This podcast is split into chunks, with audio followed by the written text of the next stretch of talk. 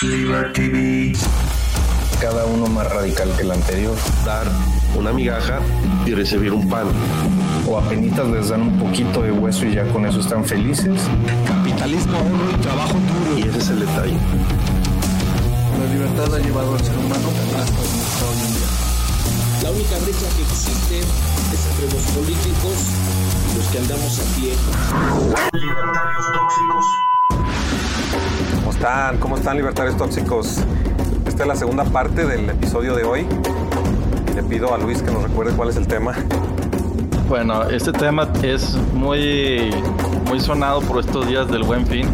¿Qué sucede normalmente? Que una tienda publica una promoción y no falta la que se equivoca en el precio o en establecer correctamente las condiciones de la promoción. Y entonces, pues no falta la gente que dice, pues de aquí soy, ¿verdad?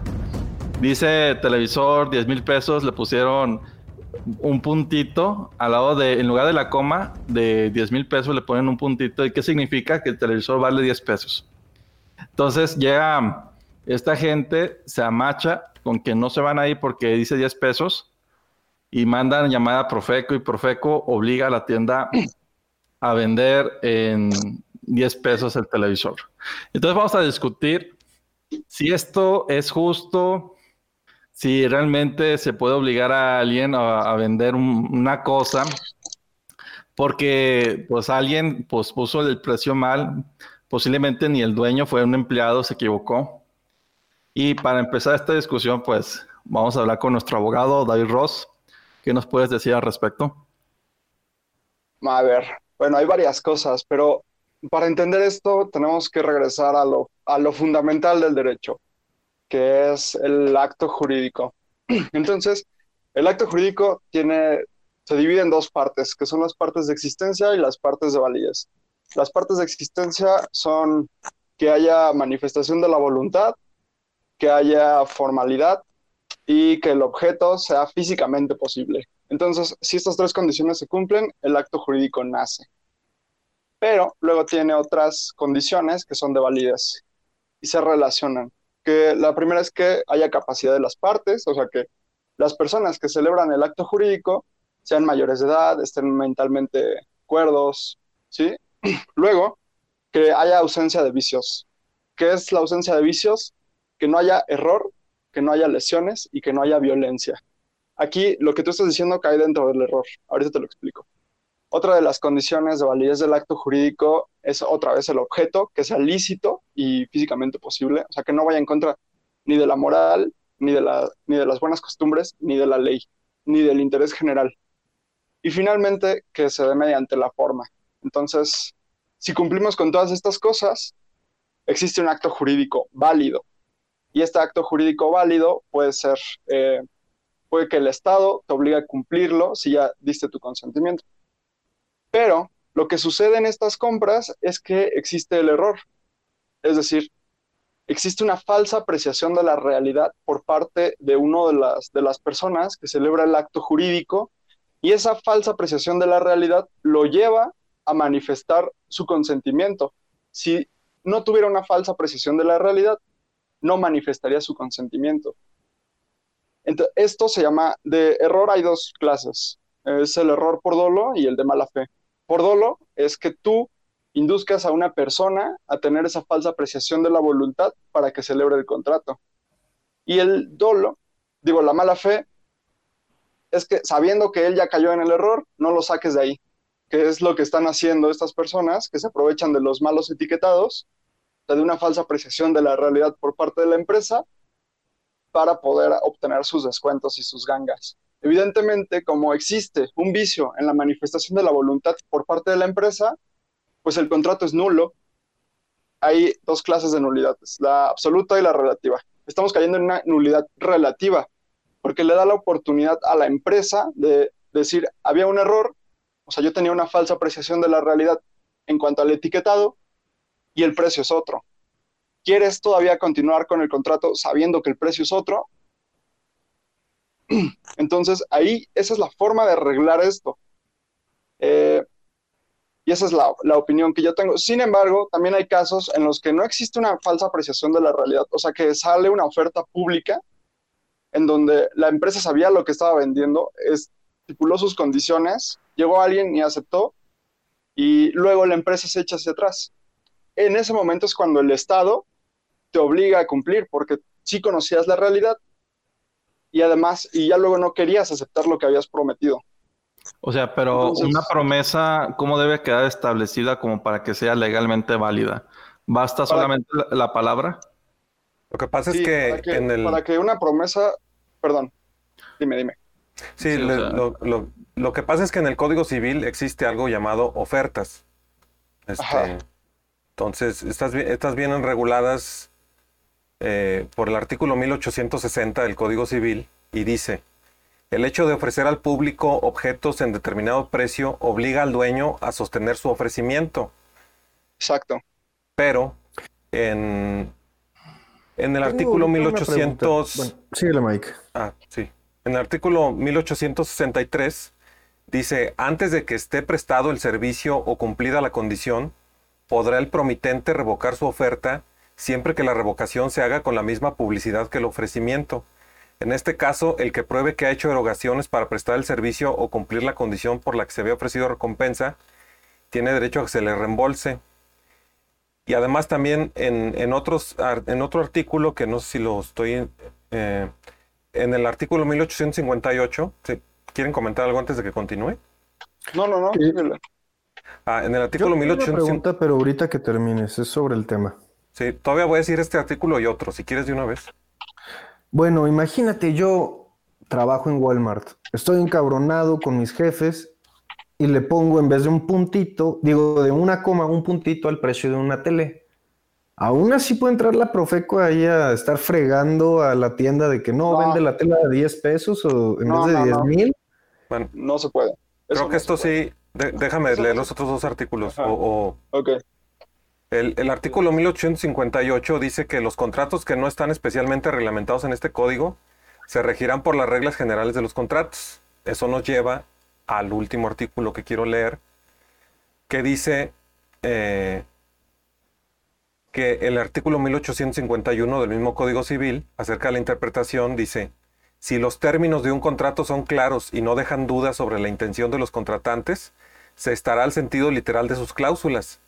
Si las palabras parecieren contrarias a la intención evidente de los contratantes, prevalecerá esta sobre aquellas. O sea que la intención es lo que cuenta. Ahora sí que la como en los regalitos, ¿no? La intención es lo que cuenta. Y pues la intención de Walmart no es hacer eso.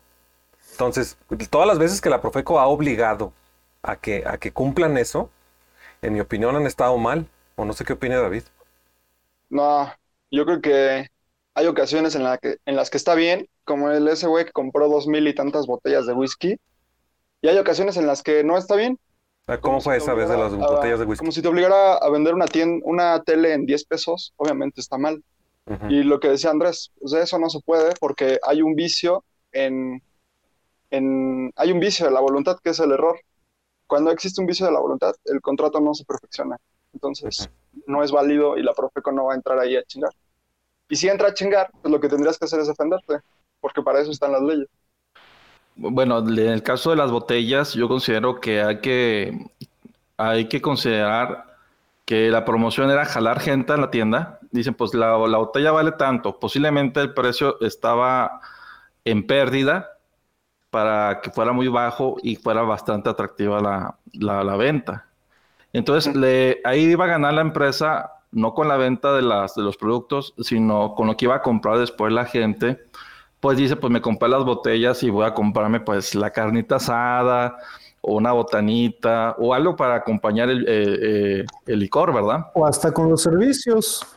O sea, Sí, o con sea- los refrescos hasta por eso.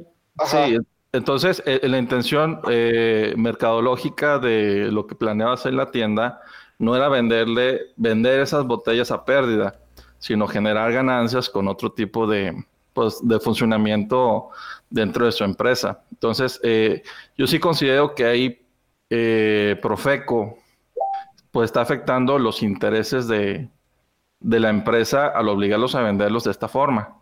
Por si también por un error que un empleado no puso ahí tantas botellas por cliente. No sé qué piensas. David. No, yo creo que la verdad la Profeco hizo bien. Ah, porque aparte eso es... Ahí que, en ese caso, ¿qué hizo la Profeco? Porque no me enteré. Eso forma parte de la disciplina del mercado, ¿sabes? Ah, la cagué y ahora tengo que cumplir con mi palabra. O sea, pacta sunt servanda. Los, las promesas deben ser cumplidas. Pero bueno, va- vamos a lo Y mismo. o sea, y justo, justo sirve, esas pérdidas que tiene el mercado a veces sirven como señales para que dejen de contratar gente pendeja que no hace bien su trabajo. Empezando por desde el Para que suba el sueldo también. Y no, y no puso un límite en, el, en, la, en la cantidad de botellas que podías comprar, hasta el cabrón que supervisó eso, hasta el gerente, hasta el güey de marketing. Todos esos güeyes la cagaron y deberían, o sea, deberían de ser despedidos. Y parte de que le pase, o sea, lo bueno de que le pasen esas cosas al- a la empresa es que el mercado tiene una especie de aprendimiento, de, de aprensión, de comprensión de cómo deben funcionar las cosas y dejen de contratar gente inepta. bueno, yo pienso la que sí, yo, yo digo que podría ser posible evitar los errores, pero hasta que vemos un punto en el que no sean los humanos quienes hagan esto. Pero como el, el factor humano sigue presente, pues yo digo que siempre va a haber este tipo de errores. Sí, bueno, además, o sea, lo estamos viendo, estamos pensando, bueno, la, la tienda tuvo una pérdida, ok, o tendrá una pérdida, tal vez, a lo mejor ni siquiera tiene pérdida, porque también el tiempo en el que vendes todos tus productos es una ganancia. ¿Alguien puede Pero ver los comentarios? No pensamos si, si, por ejemplo, la persona compró estas botellas a crédito y le hicieron el cargo en una tarjeta de crédito y ahora tiene que anular ese cargo y ver si el banco lo puede anular. Seguramente sí puede, pero también hay perjuicios al comprador. Entonces, también se trata de tener un equilibrio. Evidentemente, causó, eso podría causar un mayor perjuicio al comprador que a la tienda que pudo resolver el problema en un día. No, yo pienso que en este caso no iban a venderle las botellas, pero, y, o sea, que no le hicieron el cargo, sino hasta que llegó Profeco y los obligó a, a venderle, ¿verdad? Como No, que hubieran platicado bien el caso, ¿no? Es que yo no lo conozco el caso. Sí, él ya había pagado, o sea, ese güey ya había pagado y le cancelaron la- el pedido. No me oyen, ¿o qué? no, no, no mames. No, sí te oímos, eh, Mike. Es más, estoy casi seguro que lo que pasó fue que el, le cancelaron el pedido y como el cargo todavía no se, re- se regresaba a su cuenta, el cabrón se ha de haber asustado y ha de haber hablado con, a la Profeco o algo así. Estoy seguro Ah, que fue una pendejada así. Ah, ok, ok, ok. No, siendo así, si ya había pagado, pues ya se fregó la empresa. Sí, pues, mm, exacto. Eh, es lo que les digo. Cuando hay vicios de la voluntad, pues es muy válido que los contratos sean nulos, pero cuando no, cuando es eh, pendejada operativa de alguien, que sabían que eso podía pasar, que alguien comprara todas las botellas, es trabajo de las empresas prever esas cosas y que les pase y que cometan errores es bueno para que aprendan a contratar bien. Oigan, es que Igual creo que- hay comentarios, pero yo no los puedo leer. ¿Alguien no, no tiene por ahí ¿No los escuchas, comentarios? Miguel? ¿No hay? Sí, sí te escuchas, pero Bueno, eh, aquí creo- dice sí hay varios comentarios, David Rubio, bueno, Eduardo Jau dijo firmas físicas.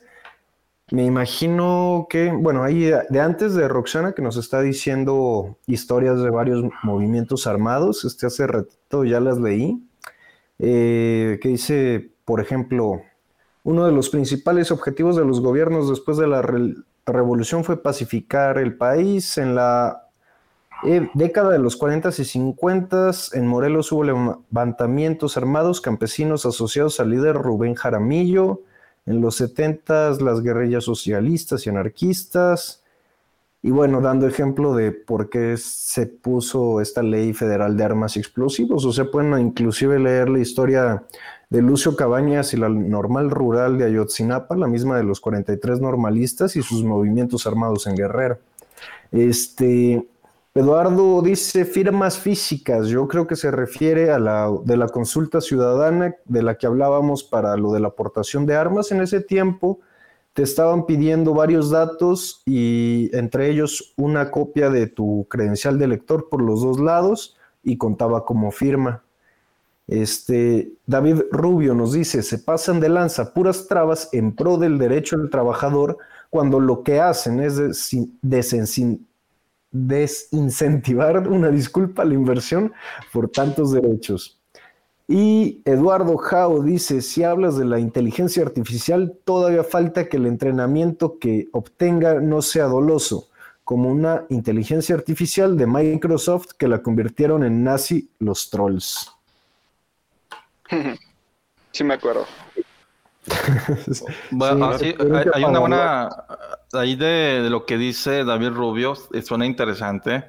¿No será el culpar a la empresa de los errores de los empleados y obligar a la empresa a pagar por estos errores un derecho Bueno, Es laboral? que es eso. Este, la empresa es eso. Sí. La empresa son todos los empleados. O sea, Sí, no es que pero o estés sea, culpando a la empresa de un error del trabajador. O sea, es culpa de la empresa por no tener buenos procesos de contratación. sí, pero por ejemplo, yo como director, si alguien me causa ese gran, ese grave problema, puedo despedir al responsable. Sí, Pues yo creo que la crítica también tiene que ir por el lado cultural, ¿no? O sea, así como hace rato. sí, obviamente. O sea, si tú ves que, que está mal un precio en una tienda, pues lo que tendrías que hacer no es comprarlo, sino decirle al gerente, güey, la estás cagando. Sí. Eso es lo que uno tendría que hacer. Ah, es eso. Pero, güey, ya si estás en un pleito legal, vas a hacer lo que sea para ganar. Fíjate que yo, por ejemplo, Y- lo y que por he ejemplo- de precios Perdón, en el ajá. súper es de Sí. que, por ejemplo, voy, me voy a comprar un cereal o algo así en Walmart. Y el cereal dice ahí que vale 46.50, pero cuando lo voy a pagar en caja, me aparece 60 pesos. Y si es de, oye, pues no chingues, ahí sí dice que cuesta 14 pesos menos. Sí, O sea, ese tipo de errores, ahí sí los veo justificables de que vayas y digas, oye, no chingues, está mal el precio, pero pues si pusieron una coma en vez de un punto, un punto en vez de una coma, pues ahí sí, ahí ya Exacto. la gente que reclama eso es en, en perjuicio de la empresa. y son culeros, o sea, además hay que admitirlo, son culeros. No hay otra palabra para describir a esos cabrones, culeros. Pues, Pues sí. bueno, pues ya Pero, se nos acabó el tiempo también de este tema. No sé si quieran decir algo no más. lo veo mal. No, yo tampoco, aparte él pagó en una sala de exhibición sus dos mil y tantas botellas, a la verga. Sí, o sea, a él no lo veo mal, por ejemplo, este, porque las pagó y todo, y ni siquiera fue como que se hayan equivocado en el precio, sino simplemente no terminaron de poner las condiciones como tal, de como muchos, por ejemplo, si compran unas papitas o algo así que vienen con descuentos que del 10% o así, que te dicen que estos no son acumulables y solo este, sirven para un solo pago o para una sola persona o para un solo día. O sea, normalmente vienen las condiciones de todo eso e inclusive te mandan a, te ponen el link donde puedes consultar todas las condiciones de esa promoción y estas personas no lo hicieron. Tan fácil como pusieron una leyenda, promoción válida, máximo tres, tres botellas por persona, una cosa así. Oigan, les Pues decía esta que ya se acabó el tiempo, Llegó, no sé. compró todas. Y al Mira. precio que era. Yo pienso que las empresas tienen que hacer esto no porque eh, tengan que hacer un- bien una promesa, sino porque el gobierno interviene en especial contra ellos, contra las tiendas grandes. Porque ese tipo de situaciones no las vemos en, las- en- el comercio informal. No lo vemos en un tianguis, no lo vemos en las tiendas chicas. Es decir, si la persona que está cobrando te dice el precio es de tanto y el precio que decía ya decía, decía menos, él va a decir, no, pues es que ya subió. Y así, así te la dicen y dice, pues no, no te la va a vender a ese precio, te la va a vender a este precio. Y ni modo que vayas ahí a decirle, Profeco, es que tenía una cartulina que decía 14 pesos allá arriba de las. Hay gente que sí verduras". lo hace, ¿eh? Y es que, ¿Sí lo y, y yo insisto, sí, sí, sí hay gente que sí lo hace, aunque sea en el tianguis, llevan a, llevan a la Profeco. Y, y además, por eso insisto en que la cuestión es cultural. Oigan, pero ya se nos acabó el tiempo, no sé por qué no, no sé si no me oyen o qué, pero desde hace rato lo estoy diciendo cosas y no me hacen caso, ya se acabó el tiempo. Es que no te escuchabas. no, no te escuchabas, creo que tenías el micrófono. Nada más No quiero dar un último comentario. Yo tengo un conflicto con este tema porque no le tengo nada de fe a la Profeco, especialmente porque el director es Ricardo Sheffield, que Miguel debe saber muy bien quién es él. Fue presidente municipal de León, ¿no? Sí, Sí, y un raterazo. patrón de la nana Fine o algo así. Que se salió del PAN para perseguir la candidatura de gobernador por Morena, que perdió y de hecho se dio alta como candidato de Morena antes de desafiliarse del PAN. O sea, seguía en el PAN cuando era candidato de Morena. Se salió, perdió las elecciones contra Diego Sinué y le dieron pues, su huesito en, ¿cómo se llama? En la Profeco. Pues bueno, este, pues ya, si quieren, ¿Terminamos ¿quieren decir algo más o ya, ya tiro la intro y Sí. si quieren hacemos un pequeño after? Ok, viene after, sí. Bueno, entonces muchísimas gracias a los que nos están acompañando. Estos fueron los dos temas de hoy. Ahorita vamos a hacer un pequeño after si alguien nos quiere acompañar.